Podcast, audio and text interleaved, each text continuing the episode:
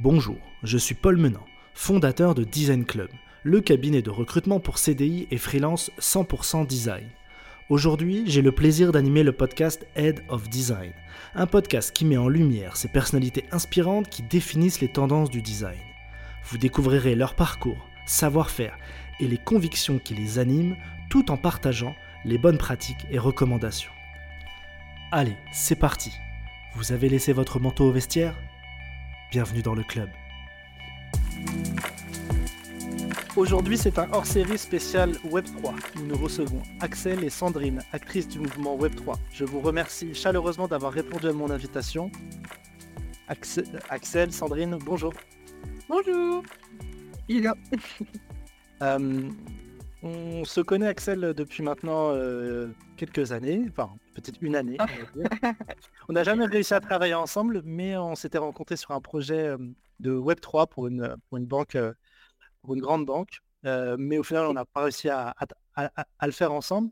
mais en tout cas, les contacts avaient été hyper agréables et j'avais, je m'étais rendu compte de ta, de ta vraie plus-value sur ce sujet. Et quand, j'ai lancé le podcast, j'ai directement pensé à toi sur ce sujet. je pense que les designers voient le Web3 de façon peut-être un peu trop complexe en termes d'utilisabilité, de comment on va utiliser le Web3. Mmh et, au final, ça peut être un peu plus simple que ça, même s'il y, a des, il y a des réalités tu vas nous, et, tu, vas nous les présenter. Et tu m'as proposé d'inviter Sandrine, qui, qui est donc la fondatrice de Artcare. Voilà, Artcare qui est un studio hybride et on travaille sur les sujets d'art et technologie, donc beaucoup de sujets NFT, blockchain et intelligence artificielle. On travaille beaucoup avec des grands comptes des industries créatives, audiovisuelles, édition, art, luxe. Trop bien. Et, donc c'est et donc justement, si on, rentre dans les présentations, Sandrine, on, te laisse bah, justement nous parler un peu d'Artcare. Ce que, vous, faites, vous avez été créé il y a combien de temps et quelle était l'ambition du début? Alors, nous, on a, créé Artcare avec mes associés, mes partenaires, mes co-founders en 2021 lors de la hype des NFT. Et c'est une année où, en fait, se sont rejoints les arts, l'art contemporain et la technologie dans notre monde de transformation digitale, en fait, ça s'était jamais passé. Donc moi, passionnée par, par les arts, j'ai sauté sur le sujet. On a commencé à éditer des collections de NFT pour des artistes plasticiens. et chemin faisant, on a fait des projets pour des banques d'affaires, en événementiel, des airdrops de NFT, de collections de NFT créées par des artistes en événementiel, avec des partenariats plutôt des institutions artistiques et toujours en travaillant avec des corporates et des marques. Et chemin faisant, bah, on a travaillé avec la Société Générale, le groupe Push, Accor, Elitis, donc plutôt sur des réflexions stratégiques et de la direction de projet, de l'assistance à la maîtrise d'ouvrage sur les projets. Donc on choisit les équipes techniques, on mmh. développe, on conçoit les projets et on suit le delivery. Ça peut être des projets d'engagement de NFT, des programmes de fidélité autour de ces nouvelles technologies. Donc, on, on a tout un volet engagement des publics. Ça peut être aussi de la recommandation et de la curation d'art digital. Et on peut aller jusqu'à de la stratégie de collaboration avec des artistes IA ou des gros artistes NFT pour valoriser les marques, notamment dans leur pas de côté innovation. Innovation. Et, et toi, tu arrives dans ce monde de l'art digital en 2021 au moment de cette création C'est ça? Non, moi je viens du digital, je suis un peu ce qu'on appelle un, vétéran de la transformation digitale. Donc j'ai commencé début des années 2000 sur les premières vagues. Euh, à l'époque, on parlait d'Internet 1.0. Et j'ai créé ma première boîte en 2004 et j'ai fait un, exit en 2011. Donc c'était la grande époque du, du blog, du blogging et du e-commerce.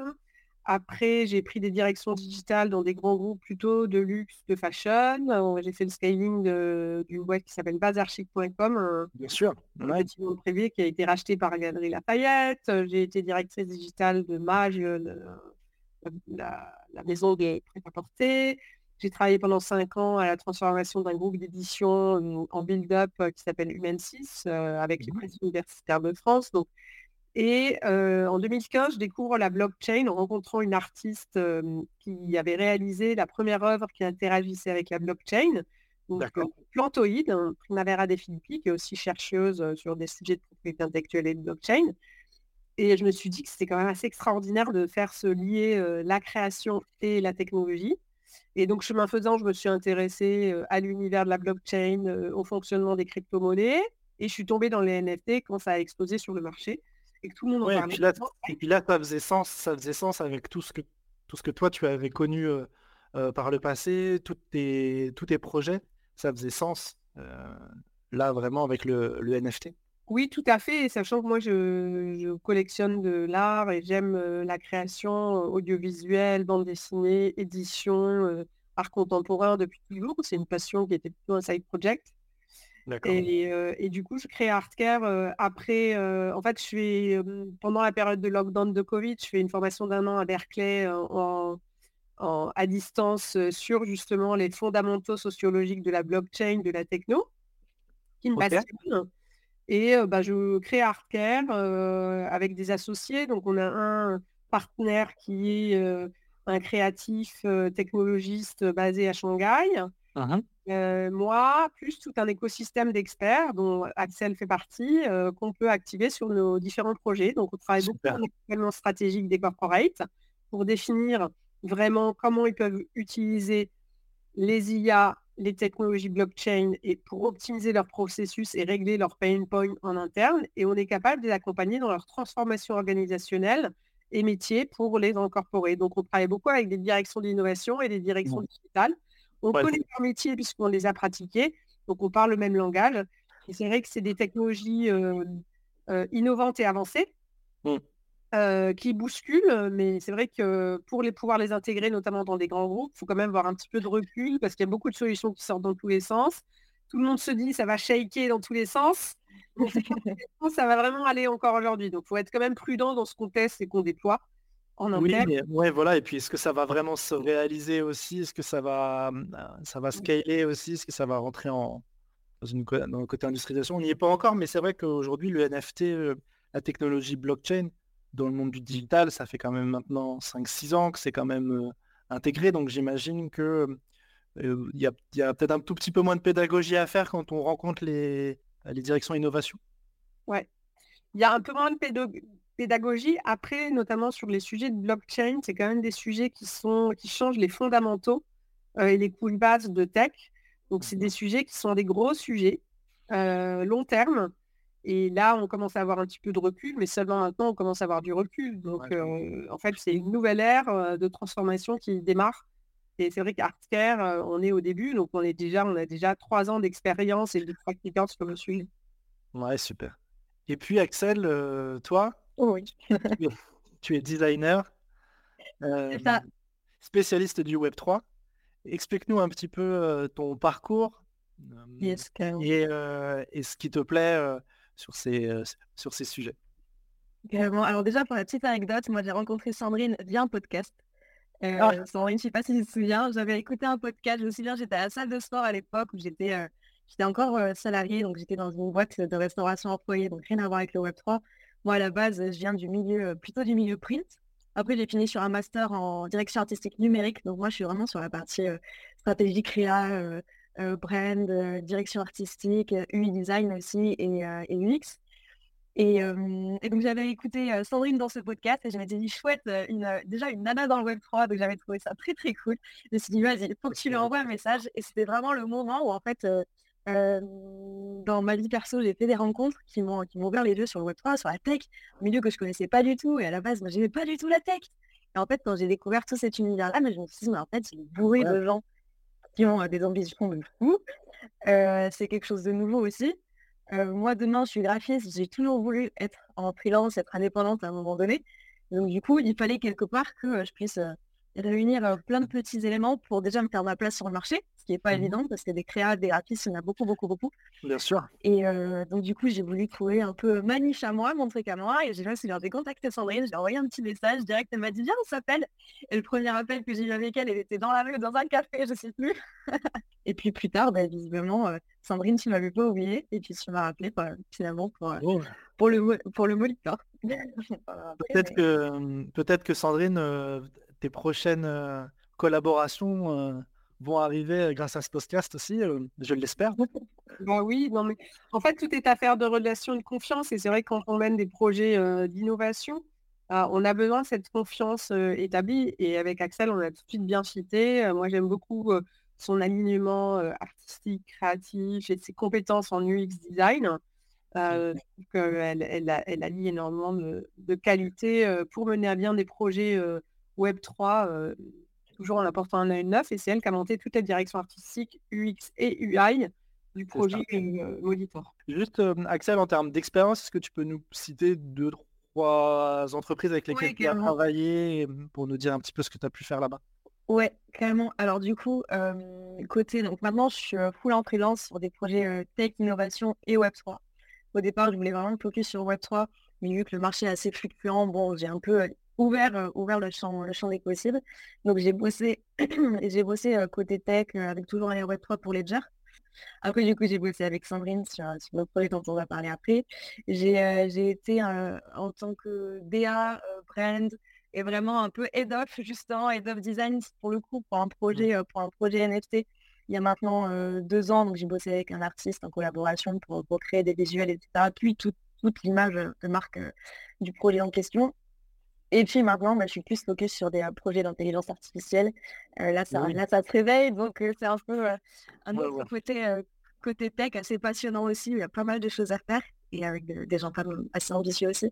Donc c'est plutôt, c'est plutôt chouette. Et encore avant ça, avant d'atteindre ce milieu-là, donc j'ai été, j'ai été dans, dans, le côté, dans la restauration hors foyer, donc collective, restauration de collectivité en tant que designer pour une multinationale qui s'occupait du catering aérien, ferroviaire, un peu partout, un peu partout. En fait, d'abord pour commencer ce hors-série, il faut expliquer qu'en fait, il y a un peu un, mindset du Web 3, je veux dire versus Web 2, mais il faut pas opposer, il, faut pas les opposer, mais en tout cas, explique-moi un petit peu quel est le profil des personnes qui font partie de, du Web 3 Quel est ce mindset? Est-ce que tu peux nous l'expliquer?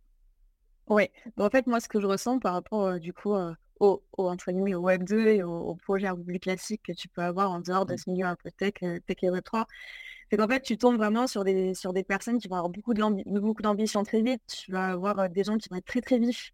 des gens qui vont avoir besoin d'être, tu vas devoir suivre vraiment du tac au tac un peu. Et moi, ce que je ressens, c'est que bah, à chaque fois qu'en fait j'ai connecté avec des gens, c'est un peu ce qui s'est passé. C'est-à-dire que ça fitait très vite, tu rentres dans le, dans, dans le call, dans le truc, enfin, tu te tutoies direct. C'est pas, il n'y a pas de. Tout le monde est vraiment là pour s'entraider. En fait, a un côté communautaire ultra intéressant et que je trouve très valorisant aussi. Les métiers, les métiers créa, UX, UI, ils sont vraiment quelque part très respectés parce qu'en fait, ils sont essentiels. C'est-à-dire que dans le Web3, enfin, on en parlera après, je pense, mais le but, c'est de pouvoir donner confiance aussi, c'est de pouvoir vraiment rassurer par l'expérience et créer des expériences qui vont être voilà qui vont être à la fois pertinentes mais qui vont aussi donner envie aux gens mais vraiment dans le fonctionnel.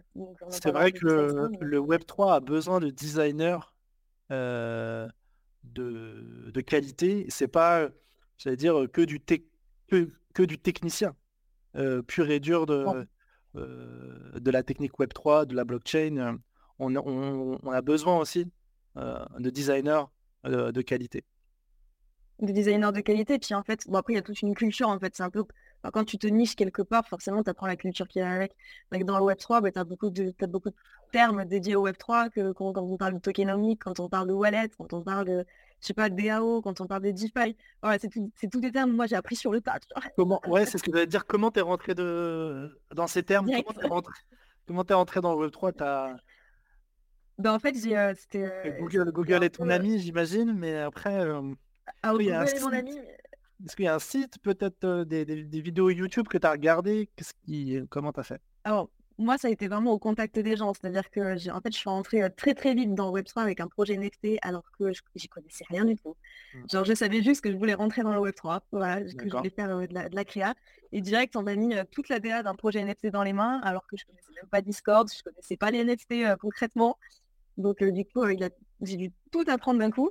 Et donc, bah, avec les personnes avec lesquelles tu bosses, en fait, bah, tu poses des questions, enfin, tu, es mmh. là, tu comprends pas, tu leur demandes, puis tu vois les trucs en live, après tu vas chercher.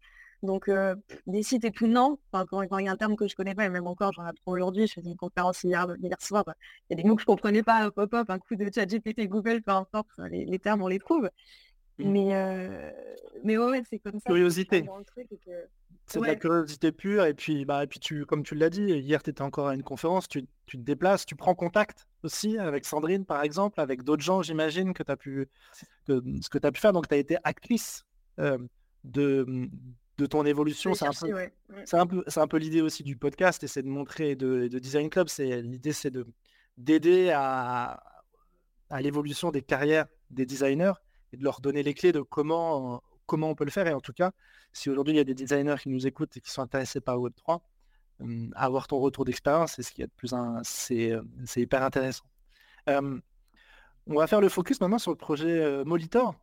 Donc, on connaît tous la piscine, qui est devenue un hôtel. Euh, qui a ils ont toujours une piscine, qui est toujours aussi belle, mais donc c'est aussi, euh, mais c'est aussi un, hôtel. Est-ce que justement, Sandrine, tu peux, tu peux nous expliquer ce que vous avez fait, quel, a été le projet? Euh, alors le projet, c'est le moniteur à des œuvres de street art un peu partout en ces lieux. Quand ils ont réouvert ce lieu mythique où, qui avait été un lieu de grande expression artistique pour tous les street artistes mondiaux notamment à Paris. ils ont gardé, ils ont refait travailler en fait des artistes de street art autour de la piscine d'hiver, la piscine fermée. Et il y a un nouveau projet qui se prépare pour repeindre ces cabines, puisque le street art est par essence un art éphémère. Mmh et donc le sujet de garder les plus belles cabines, les cabines les plus impressionnantes des artistes les plus renommés et les inscrire à la postérité en créant une collection de NFT à partir d'une sélection de cabines, s'est posé. On a travaillé, on a échangé ah avec, avec quelques-uns des artistes et trois grands artistes que sont Doz, Marco et Nasty ont décidé de démettre leur première collection. Donc Artcare, nous, on a travaillé avec le Monitor et le groupe Accor pour produire ces collections de NFT en collaboration avec les artistes et aussi monter une nouvelle communauté de collectionneurs de NFT avec des utilities et une expérience spécifique unique et exclusive à Molitor. Donc il y a encore quelques NFT en vente sur le site. Allez-y, qui permettent d'avoir accès à. Il y a une, une grande fête, une pool party nocturne dans cette fameuse et célèbre piscine qui est accessible exclusivement d'ordinaire aux résidents de l'hôtel et aux 1500 membres du club Hyper Select de Molitor, où il y a une liste d'attente de dingue derrière. Et et la suite des aventures, c'est aussi, il va y avoir un grand dîner au fond de la piscine, elle est l'idée une fois par an, et ce grand dîner aura lieu, en plus des œuvres digitales qui sont des parties de cabine, en fait, reproduites à l'identique, signées par Doz, qui est un, artiste qui expose à Miami et dans le monde entier, Nasty et Marco, qui sont des artistes qui ont déjà des carrières derrière eux de 20 ou 30 ans et qui ont une reconnaissance vraiment mondiale dans leur art. Moi, c'est ça qui m'a qui m'a vraiment marqué. En fait, quand Axel me parle du projet du projet Molitor, je suis uniquement projet NFT, Web3, on a édité des, NFT, on les a vendus. Et en fait, quand après on a préparé ce, podcast, quand tu m'as raconté, Sandrine, justement, toute l'expérience utilisateur physique aussi qui, qui avait lieu, et justement comment on a réussi, comment vous avez réussi à créer justement cette expérience qui est à la fois physique et digitale, avec du Web 3 et, qui a aussi tout son sens quand on comprend ce qu'est Molitor, son passé, ce qu'est ce qu'est aujourd'hui, ce que c'est aujourd'hui. Et vraiment, c'est, enfin, moi j'ai trouvé ça vraiment admirable la réflexion qu'il y a eu. bah, merci beaucoup. C'est un beau projet. il y a eu vraiment beaucoup de temps de préparation en collaboration avec les équipes de Molitor et aussi les équipes d'innovation mondiale d'accord, l'Innovation Lab. Donc c'est quand même un projet qui a mêlé beaucoup d'acteurs, beaucoup de parties prenantes, de mmh. co-création. Nous, chez Arcare, on travaille vraiment de manière horizontale sur la co-création. On, est, on est un cabinet d'innovation, on ne plaque jamais une innovation comme ça. oui. On, on co-construit toujours nos solutions et c'est ce qui fait vraiment notre force sur le marché. Le sujet pour moi du Web 3, c'est un faux sujet. Je pense qu'au début de la transformation via les réseaux sociaux qui se sont diffusés, et ça a été vraiment une diffusion bottom-up, c'est-à-dire que c'est individuellement chacun parce qu'il y a eu des smartphones qui ont permis de voir de la vidéo, de contribuer facilement, etc. Qu'on s'est mis à tous contribuer sur ces plateformes avec nos profils de réseau social et à, se mettre en connexion directe. Il y a une révolution web 2.0. Et en fait, c'est un, langage de technicien et de spécialiste. Dans le monde, en fait, on a très vite cessé de dire le web 2.0 ça a duré peut-être 12 ou 24 mmh. mois, le moment de la bascule. Mmh. je pense que pour le Web 3.0, c'est pareil. C'est une nouvelle révolution qui va toucher tous les écosystèmes digitaux.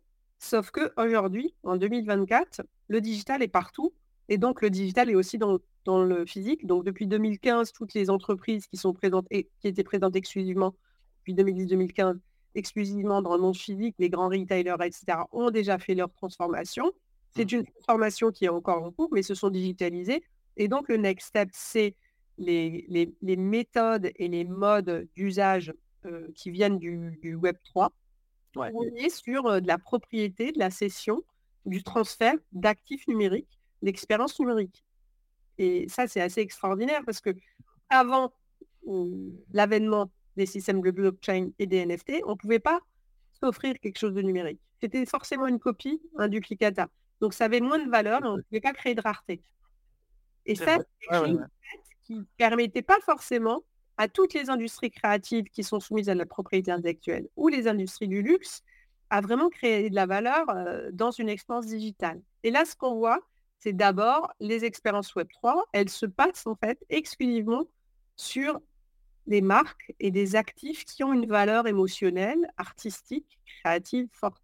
Et c'est un monde qui est très excitant et c'est un monde qui arrive par des usages digitaux complètement novateurs. Alors ça touche forcément très facilement des gens qui ont déjà des habitudes culturelles et, et, euh, quotidiennes dans le gaming dans, et qui vont aller forcément très facilement migrer dans des écosystèmes de metaverse, qui mmh sont habitués à tester un peu comme des geeks mmh des nouveaux usages. Donc ça, là, on était, on se remet en 2020-2021. Et maintenant, on voit que les briques techniques, en fait, elles facilitent quand même l'usage et les accès. C'est sous-jacent sous technique. Mais je pense que c'est que des couches techniques. Donc là, on est dans un écosystème sur ce podcast de professionnels. Mmh. En fait, il s'agit purement de technique. Et donc, quand la diffusion se fera massivement, on ne parlera plus des technos derrière, on ne parlera plus de blockchain ou de NFT. On parlera, euh, tiens, je t'offre un, un cadeau digital, tiens, je te drop une carte, tiens, j'ai gagné des points en Play to Earn mmh. et je te les offre pour que tu testes une nouvelle expérience. Mais, derrière, la technologie, on... très bien, mais c'est pas ça qui nous intéresse. C'est justement bah, c'est le cadeau, c'est c'est le fait que ce soit unique. c'est ça qui est important. Et, et, justement, Axel, toi, dans ton rôle de designer, comment tu, tu as abordé ce projet? Mais juste, je voudrais rebondir effectivement sur le fait que, en fait, ce qui est intéressant, c'est ce lien entre le physique et le, entre, entre le numérique. C'est ce que tu disais tout à l'heure, c'est que, en fait, quand on parle Web3, quand on parle NFT, tout de suite, on pense NFT spéculatif et tout et tout. Alors oui, il y en a, oui, il y en a eu et oui, il y en aura certainement d'autres. Mais, mais en fait, il y a, tellement d'autres choses derrière et d'autres beaux projets ou de belles actions qui peuvent être mises en place et qui peuvent vraiment servir à, servir à faire vraiment ce lien entre virtuel et réel, en fait. Mmh. Et, là, dans le projet du Molitor, bah, en fait, ce qui a été assez intéressant à travailler, c'est que en fait, il fallait comprendre notre cible. Et notre cible, c'était pas une cible tech, c'était pas une cible Web3, c'était pas des gens voilà, issus de ce milieu. Donc il fallait se mettre vraiment dans la position du bah, je m'adresse à des. donc la cible, c'était déjà des, clients accords. le but, c'est de fidéliser, donc conserver la clientèle accord, pouvoir vraiment créer l'expérience autour d'eux, entre guillemets, pour eux, pour les amener à ben, aller s'inscrire et, quelque part de façon assez discrète, qui rentrent en fait, qu'ils aient un wallet en fait, qui, rentre dans le Web3, mais sans forcément vraiment s'en rendre compte. Mmh. Sauf que, bah, du coup, pour ça, en fait, moi, ce que j'ai fait, donc j'ai bossé sur l'expérience utilisateur de ce projet-là. Donc, version mobile, version desktop. Mais bon, enfin, le, le, flow reste, reste quand même le même.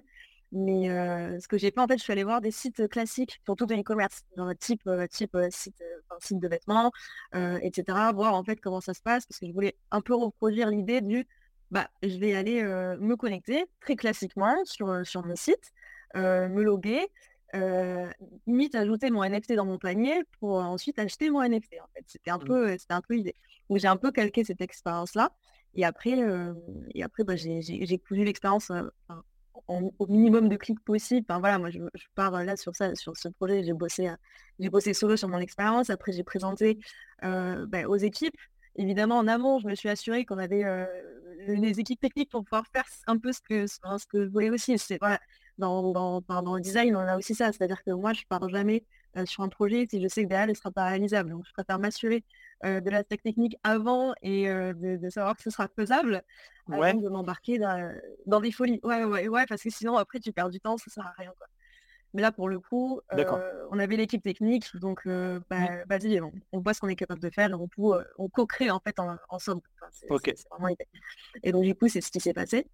Et sachant qu'après, Ça, c'est peut-être un point qu'on peut peut-être dans les spécificités peut-être du, du, Web3. Alors, c'est que la tech, elle est tout de suite intégrée dans la définition de l'expérience utilisateur. En tout cas, tu as tout de suite eu des échanges avec les équipes tech.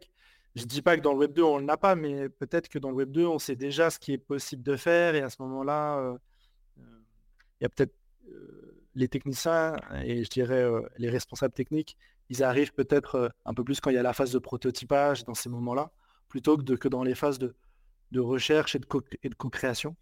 Toi, pour le coup, ils sont arrivés un petit peu plus tôt euh, bah, en fait, on euh, était vraiment ensemble. Ouais, on était vraiment ensemble parce que il y a toujours ce lien côté blockchain. C'est-à-dire que la tech côté blockchain, elle est, elle est obligée d'être là, quoi qu'il en soit, pour faire les liens entre les différents wallets, mon parcours à moi, et voilà, et répondre vraiment aux besoins et aux projets. Donc, ok. Une ponctuation pour te rappeler que tu peux supporter le podcast Head of Design en donnant ton avis 5 étoiles et en t'abonnant pour suivre nos prochains épisodes sur ta plateforme d'écoute préférée. Enfin, partage l'épisode à ton réseau car la première règle du Design Club est de parler du Design Club. Merci à vous pour le coup, tu as été toute seule à travailler sur ce. Enfin, toute seule. Non, il y avait l'équipe Arcare, mais sur la partie UX, UX8, c'est tu... toi qui étais en charge de, de cette partie-là. Euh, et justement, quel a été le, le, le challenge le plus complexe sur, ce, sur ce projet que tu as dû relever? Le truc qui a été un peu le plus touchy, ça a vraiment été de bien comprendre la cible et sa philosophie et où vient et comment on connecte tout ensemble en fait. Et ensuite, de trouver aussi une façon de faire un site qui peut être euh, à la fois rassurant, qui peut être euh, toujours dans l'esprit Web 2, parce que mine tu vas sur le site, tu te rends pas compte que tu es sur un truc euh, connecté à la blockchain. Hein, c'est assez épuré, c'est un peu galerie. Sandrine, tu, tu, me dis ce que tu en penses, mais on n'est pas... Enfin, voilà. Mais, tu, mais tu vois, quand tu me dis ça, mais tu vois, quand tu me dis ça, je, reprends la main, mais tu vois, quand tu me dis ça, ça, ça prouve un peu aussi aux designers qui nous écoutent qu'en fait, la plus grande complexité, c'était la partie recherche, compréhension de l'utilisateur, compréhension de ce qu'il souhaite, et ce n'est pas du tout la partie technique. Et, en fait, la plus grande difficulté, ça a été la partie re, recherche et, compréhension du projet, du besoin. Avec, l'ambition. Euh, pardon, avec l'ambition justement de proposer euh, cette expérience utilisateur à des non Web3 pour les gens qui ne connaissent pas, pour qui c'est la première expérience, notamment à une partie euh, des membres du programme de fidélité Hall. Donc l'enjeu, c'était c'est un projet beaucoup plus ambitieux euh, qu'un projet qui touche qu'une culture et des utilisateurs qui sont là euh, euh rodés aux usages Web3 qui, jusqu'à présent, sont quand même assez compliqués. Et la grande mmh. réussite de ce projet, c'est d'avoir su allier les deux, donc l'écosystème Web3 et l'écosystème Web2 et l'usage habituel qu'on a sur, tous sur le digital. Et, là, vous avez bénéficié, vous êtes allé chercher, vous avez bénéficié, j'imagine, de data que vous a donné peut-être à corps. Vous avez fait des interviews utilisateurs. Vous avez fait, comment vous avez fait votre recherche? Il y a eu une phase de recherche vraiment sur l'ADN de la marque, sur comment on allait structurer l'histoire et le parcours utilisateur. après, au sein de l'Innovation Lab d'accord, il y a déjà des, grandes compétences en user interface, donc pas exclusivement digital, mais homme-machine, qui nous ont beaucoup servi. Et on a travaillé vraiment en en méthode agile. Donc, Axel était en contact sur sa recherche UX/UI, était en contact avec les product owners et l'équipe tech. Et on travaillait vraiment tous entre stratégie produit, UX/UI, et on faisait des cercles. Mmh. C'est ça. Ok, bon bah super. Donc c'est un beau projet qui est toujours qui est en ligne. Allez-y, allez regarder et allez acheter pour le coup euh, un NFT. Euh, après, après, Paul, je te, je, te coupe, excuse-moi, juste pour revenir sur, juste avant sur ce que tu disais, mais c'est pas le, en termes de prod, ça reste exactement la même chose, ça reste les mêmes process, c'est les mêmes choses que tout le monde apprend, mais juste tu l'appliques à un domaine un peu différent, avec un peu ses spécificités, tu vois. Ah, je comprends. Mais, non, mais c'est super. C'est, et, c'était tout l'objectif euh, du, du podcast. Et, et avec cet exemple-là, et clairement, en plus, demain, quand on est une marque, quand on est une autre marque Molitor, on peut vraiment se dire qu'il y a beaucoup de nouvelles expériences à créer grâce au Web3. et, donc justement, est-ce que, est que ça, de votre côté, vous avez un petit peu des, idées de cas d'usage ou, ou, des, ou des réflexions sur lesquelles vous travaillez sur, tiens, qu'est-ce que le Web3 peut apporter à l'expérience utilisateur aujourd'hui? Et je pense que on va naviguer en termes d'expérience utilisateur entre les usages Web 2, mais aussi des nouveaux usages et des usages digitaux qui seront apportés des habitudes dans euh, notamment le jeu vidéo, le gaming, euh, etc., etc. Où déjà, on a l'habitude de euh, d'échanger ou d'acheter des accessoires, il y a les niveaux de vie, il y a du trading de perso qui se faisait un peu en dark en fait. Avec les technologies blockchain, ça va pouvoir se faire en fait de manière un petit peu plus institutionnelle. D'accord. Et, pour des marques, je dirais, un petit peu voilà, établies, aujourd'hui, si elles veulent se lancer dans le Web 3, comment on le fait, je dirais, de façon la plus facile, peut-être abordable? Là, le, je pense qu'on est sorti d'une phase pure d'innovation avec des coups de com mmh sur les collections de NFT et on est en train de rentrer dans une période où on sait que ça va impacter notamment tout la gestion des programmes de fidélité. Il y a eu des très très grandes annonces depuis 4-5 mois sur des acteurs mondiaux qui ont déjà fait leur POC en avant. Leur premier petit test, euh, je parle à des marques, des groupes mondiaux dans le travel comme Lufthansa, mmh qui euh, incorporent euh, une technologie NFT au sein de son programme de fidélité. Lufthansa, il faut savoir, c'est 10 à 15 marques de, dans, l'aérien, oui. Mmh voilà, dans l'aérien, c'est un des groupes majeurs. idem pour Visa, qui est un des acteurs majeurs du paiement. Mmh. on a Starbucks qui a déployé, qui est depuis décembre, son programme de fidélité basé sur des NFT. Donc en fait, on parle plus vraiment de points de fidélité avec lesquels on peut faire, on ne sait pas trop quoi, mais on peut faire des choses. On parle plus de actifs digitaux qu'on gagne, qui permettent de, d'être consolidés, etc. Et d'engager aussi au niveau de la gamification du lieu. Donc, on sait que ça va toucher fortement et révolutionner et répondre à des vraies problématiques des programmes de fidélité actuels, tels qu'ils sont conçus, qui intéressent plus tellement les générations Z et encore moins les alpha. Donc, ça arrive. Les grands, des grands groupes sont en train de les mettre en place. Et à partir du moment où ça passe dans les moyens de paiement tels que Visa chez Starbucks, il va y avoir une propagation, donc le marché va suivre et va descendre. C'est sûr, mais, c'est clair que alors ça c'est sûr que la partie reward est vraiment c'est quelque chose qui, je trouve, dans les marques françaises de grande distribution, je ne vais pas la, si je vais la citer parce que j'ai eu une expérience avec Carrefour, mais catastrophique de me dire j'avais gagné des points, mais c'était des petits tickets qu'il fallait coller sur une sur un, un petit morceau en carton. Et puis grâce à ce morceau en carton, il fallait que j'aille à, l'accueil pour le donner, pour ensuite et avoir un point pour acheter une poêle qui était moins chère. C'était mon objectif, c'était acheter la poêle qui était moins chère grâce au point. Mais je me dis, mais c'est pas fou. Et c'était fou. Et au final, bon, je ne l'ai pas acheté parce que la dame, elle n'était pas là, parce que le petit carton, j'en avais que faire. Enfin bref, et vraiment, on se dit, mais il y a tellement de belles choses à faire sur ce sujet. Sur ce sujet et, puis bah, bah, c'est de ça qu'on parle et que, la technologie NFT pourrait sur les générations en effet Z et, les prochaines, ça va être intéressant pour tout le monde. Tout le monde va le comprendre. Ouais.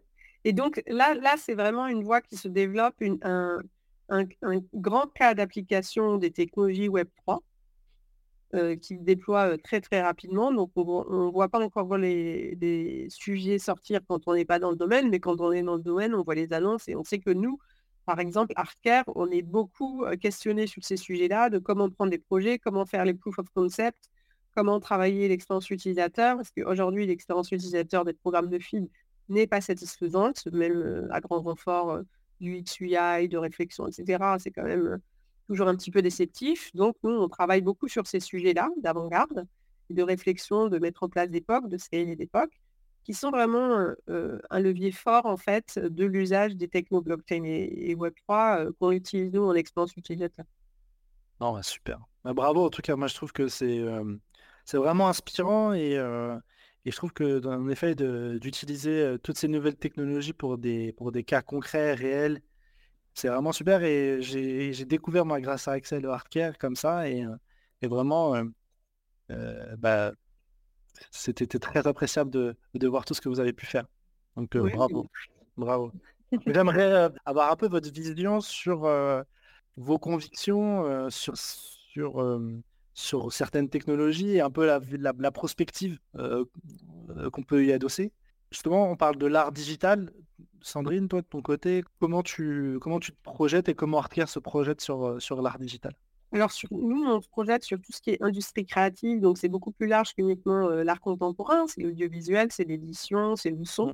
Mmh. Mmh c'est l'image. Et donc, on travaille aussi beaucoup sur la jonction entre les intelligences artificielles génératives et le travail des artistes IA, des IA Gen artistes, mmh. pour travailler sur de la production d'actifs identitaires et visuels pour des grandes marques. Donc, c'est toujours le croisement entre la création artistique, les arts et la technologie. Et ça, c'est un, secteur qui est aussi en pleine explosion et qui va aller, je pense, jusqu'à un peu bouger l'expérience utilisateur et, les directions artistiques. Donc là, on est dans un moment où ça pousse fort. On voit beaucoup de créations en IA gènes de faible qualité parce que tout le monde s'amuse à créer des images parce qu'avant, c'était difficile. Il fallait savoir créer et prendre. compte. Mmh voilà, et là, juste avec, en maîtrisant un petit peu le français, on arrive à faire des images et tout, tout le monde est sauf les gens qui créent, dont c'est le métier de créer des images, qui disent, bah, c'est quand même assez pauvre et un peu nul. Et c'est exactement comme si tout le monde essayait d'écrire un livre. En fait, on a beau savoir écrire le français, c'est pour ça c'est pour ça qu'on est capable d'écrire un roman, un qui intéresse et qui, qui, qui voilà. Ouais, bien sûr. Parce qu'on filme avec son smartphone, qu'on est réalisateur et autres. Donc nous, on travaille vraiment sur ces secteurs avec un écosystème d'artistes IA qui ont une expérience de plusieurs années derrière eux sur le la production et leur, leur parcours de production, qu'on est capable de sortir des campagnes, des identités, des visuels vraiment de haute qualité. Alors, contrairement à ce qu'on pense, en fait, les artistes IA qui travaillent avec ces outils, en fait, ils ne se bornent pas à générer un prompt. Ils ont, élevé leur, leur LLM avec leur banque d'images, leur banque de création. Et la différence entre un artiste et un ah, créatif et un artiste et un designer, c'est qu'un artiste, en fait, il a un processus de création et ce, qui peut, ce que l'on peut mettre sous droit, c'est le processus de création, en fait. C'est l'issue de la création originale et ce qui détermine une création originale. Et, ce qui est intéressant dans le processus créatif de ces euh, artistes d'intelligence artificielle, mmh. c'est qu'ils vont eux-mêmes apprendre à leur intelligence artificielle ce qu'ils souhaitent qu'elle apprenne, donc des, images et des inspirations qu'ils souhaitent avoir. C'est un, un, peu ça. C'est mmh. ah, d'accord. Je, ben, je découvre. Je découvre le sujet. Ok, je savais pas. tout le temps. Hein. voilà. Et le sujet, c'est que on peut avoir les couleurs, les palettes de couleurs, les peintures et les pinceaux de Picasso. On fera pas forcément, on fera pas un Picasso. Bien sûr. Parce que derrière, il y a un humain et un vécu d'un humain et un travail artistique qui fait que en fait, lui, il s'est acharné sur une voie, il a créé sur une voie, il a réussi parce que ça fait des collections d'art extraordinaires. il y a plein d'autres artistes qui n'ont pas cette renommée, donc on les a oubliés. Ce que je veux dire, c'est pas l'outil qui fait l'art, mais il y contribue fortement.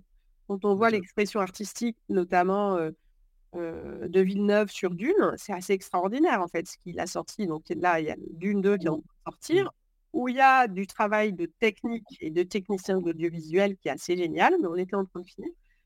et je pense à un Jodorowsky qui a monté une équipe début des années 80 de super créatifs pour réaliser un film sur Dune et ils n'ont pas réussi en fait à aller jusqu'au bout parce que les technologies n'étaient pas prêtes. Et leurs idées étaient bien trop grandes pour pouvoir être réalisées avec les technologies actuelles. Et aujourd'hui, en fait, c'est réalisable. Et ça donne le Dune 1 et le Dune 2, qui sont même des aficionados du livre, en fait.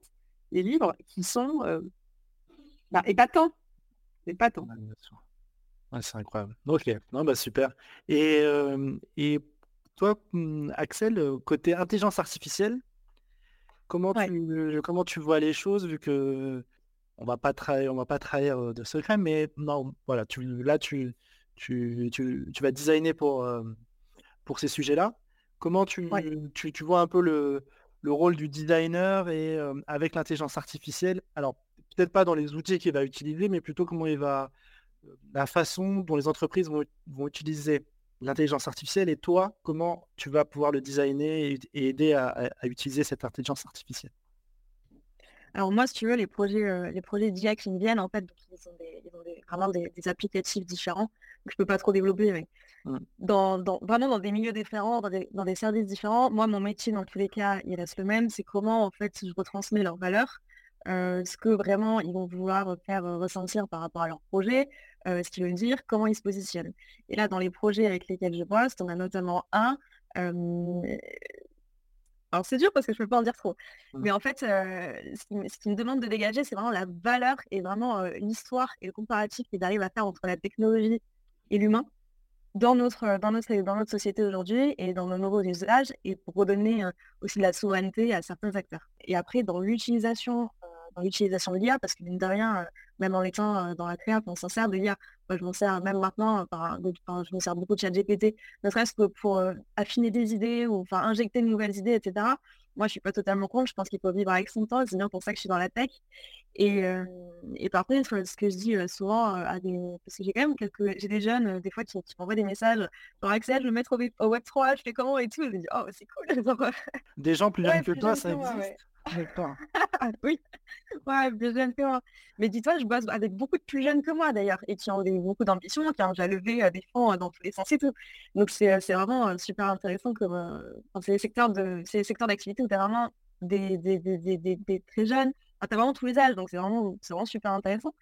Et, et donc moi je, leur dis surtout cultiver votre vibe en fait, cultiver votre votre vous, en fait, la personne sur laquelle, parce qu'à un moment donné, la prod, on sera tous capables de la faire plus ou moins bien, ou on sera tous capables de la faire, enfin de la faire quoi, en tant que, en tant créative. Donc je me dis, aujourd'hui, sur quoi il faut capitaliser, je pense c'est sur la personne. C'est-à-dire c'est comment tu vas accompagner ton client, quelle sensation tu vas avoir avec lui, quel feeling tu vas développer avec lui.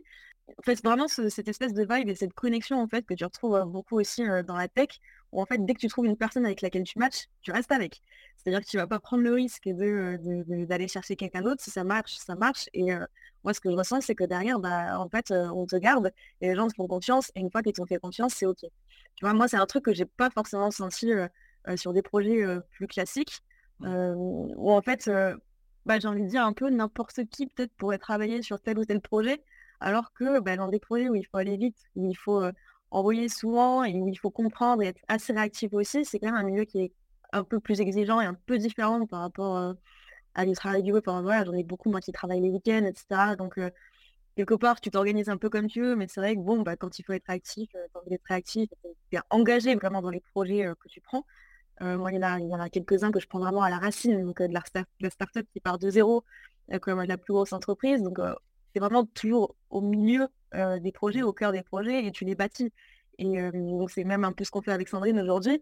Finalement, bah, voilà, tu vois, tu finis par rejoindre des, équipes comme ça, donc tu peux être dans plusieurs équipes différentes, en fait, sur des sujets totalement différents.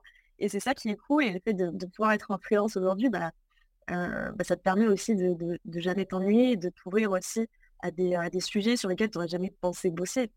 et de retrouver des trucs que tu avais connus dans le Web 2, mais version sauce, sauce tech. Et, et voilà, donc, sauce tech. sauce tech.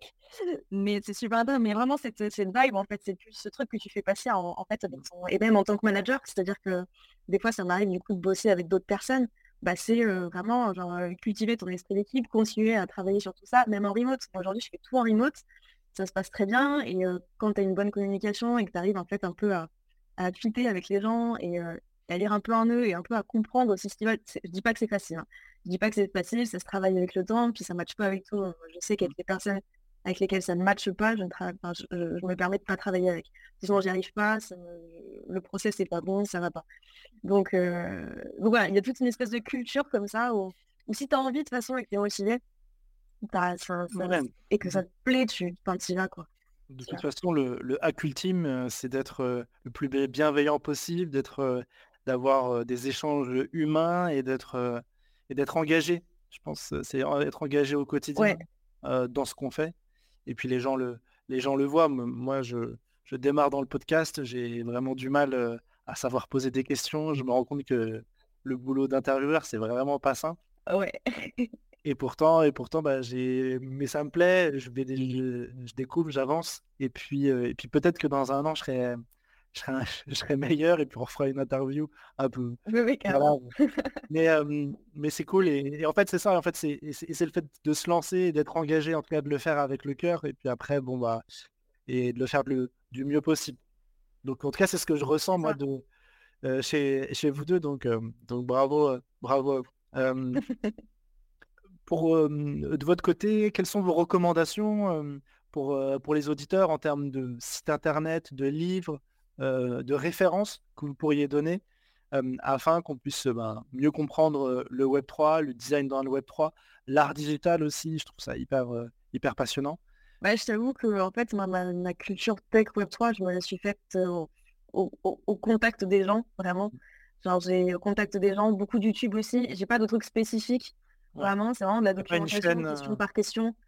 Non, j'ai pas de chaîne particulière sur ça donc question par question, quand il y a un truc qui me vient que je comprends pas, je vais chercher et mmh. puis je cible vraiment comme ça. Après, bah, en termes de design, c'est des outils classiques de, designer, de veille, tu as tous les awards, tu as plein de trucs. Tu as aussi mmh. Musli qui fait pas mal de. Enfin, qui fait de la veille de tout, un peu tous les autres sites de veille. Donc ça c'est ça c'est chouette. et puis après, il faut. C'est Musli. Ok, M-U-S. Ouais. M-U-Z-L-I.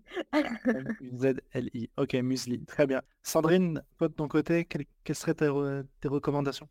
Alors moi, mes recommandations pour rentrer dans cet écosystème, c'est que la, Paris est une grande place euh, du Web3 de l'intelligence artificielle au niveau euh, au moins européen, voire mondial. D'accord. Euh, je pense déjà à la NFT Paris qui a lieu vendredi, samedi prochain. Donc si vous avez réussi à récupérer des billets pas trop chers, c'est déjà un bon moment pour rentrer en fait dans cet écosystème et découvrir ce qui s'y passe. Il y a aussi au mois de mai NFC Lisbonne qui a lieu à Lisbonne et c'est beaucoup plus arty mais très très dynamique. On est au cœur du sujet d'écosystème européen du mmh NFT, du NFT d'art et des sujets IA. Il y a aussi un super podcast, coucou, coucou à nos petits amis John et Rémi qui s'appelle NFT Morning, c'est tous les matins, donc c'est ah voilà, c'est une newsletter hebdo aussi. ils parlent de l'écosystème, ils vont intervenir toutes les startups, ils parlent de tous les projets, voilà, donc c'est des, Excellent. Des, vieux routards du sujet qui ont démarré en 2021 et puis, il y a la NFT Factory sur les, vieux routards, les vieux retards de 2021. Ouais, voilà. Mais bon, c'est très, très dense et très bien fait. Et puis, il y a la NFT Factory pour découvrir vraiment ce que c'est que les NFT. Euh, donc, c'est un très beau collectif euh, qui évangélise, qui présente. Il y a aussi un collectif dont je parlerai, que j'adore, qui s'appelle Girls Revolution. Voilà, mmh. très arty et qui sont très, très dynamiques, qui exposent. Euh, donc, vous retrouvez tout le monde sur Twitter, sur Instagram, je mettrai, LinkedIn. Je mettrai, les liens dans le descriptif. Et pour sur le NFT Paris et, NFC Lisbonne, Artcare sera présent Oui, bah, nous on est présent sur les deux. évidemment, c'est notre écosystème. Et il faut, dire sur NFT Paris, il y a plein de side events et NFC Lisbonne aussi qui se passent le soir. On s'offre pas le billet sur NFT Paris, on peut participer au side event chez The Sandbox et à droite à gauche. Donc il y a la semaine du la semaine prochaine, c'est la semaine du NFT parisien. Ok. Donc c'est le 23 et 24, 23 et 24 février. très bien. Super. Bon bah c'était un plaisir. Merci beaucoup Sandrine, merci beaucoup Axel. Avec plaisir. J'étais ravi de faire de faire ce podcast avec vous, de te rencontrer Sandrine, d'en savoir aussi un peu plus sur toi Axel. Et puis, bah, pour terminer l'échange, qu'est-ce qu'on peut vous souhaiter pour, pour la suite, pour chacune d'entre vous Ça décolle, que ça continue. non, non, de prospérer, que ça continue, ouais. Que, que, que, ouais, ouais. Ouais, ouais, c'est 2024 sera bien. Ça me, va très bien prospérer et continuer. Et, toi, Sandrine, qu'est-ce qu'on peut... Euh, ah ben nous, euh, qu'on continue avec nos clients qui nous ont fait confiance depuis 2021 sur euh, des nouveaux projets du scaling, ce qui est le cas, et puis qu'on rencontre des nouvelles marques et des nouveaux corporates, en fait, qui ont envie de mettre un petit doigt dans ces nouvelles technologies en alliant toujours le luxe, l'art et les industries créatives. venez à nous on sait faire. On, commence à avoir une bonne expérience dans le sujet on partagera et on fera euh, des projets ensemble. Ouais, et puis, euh, et puis bah, je vous conseille aussi à tous euh, d'aller sur, bah, sur le site du. Alors c'est sur, le site du Molitor, c'est c'est sur le site de Molitor, et sinon on retrouve toutes les infos sur artcare.eu, sur notre site, sur nos réseaux sociaux aussi, artcare. Eh ben, parfait. Voilà. On fait ça. Ligne de sur LinkedIn, vous me retrouvez principalement, et sur Twitter et Instagram, mais principalement sur LinkedIn. Ok. Bon bah merci. Merci à toutes les deux. Je vous souhaite une, très belle journée, un très bon week-end. à bientôt. Au revoir. Ciao, ciao.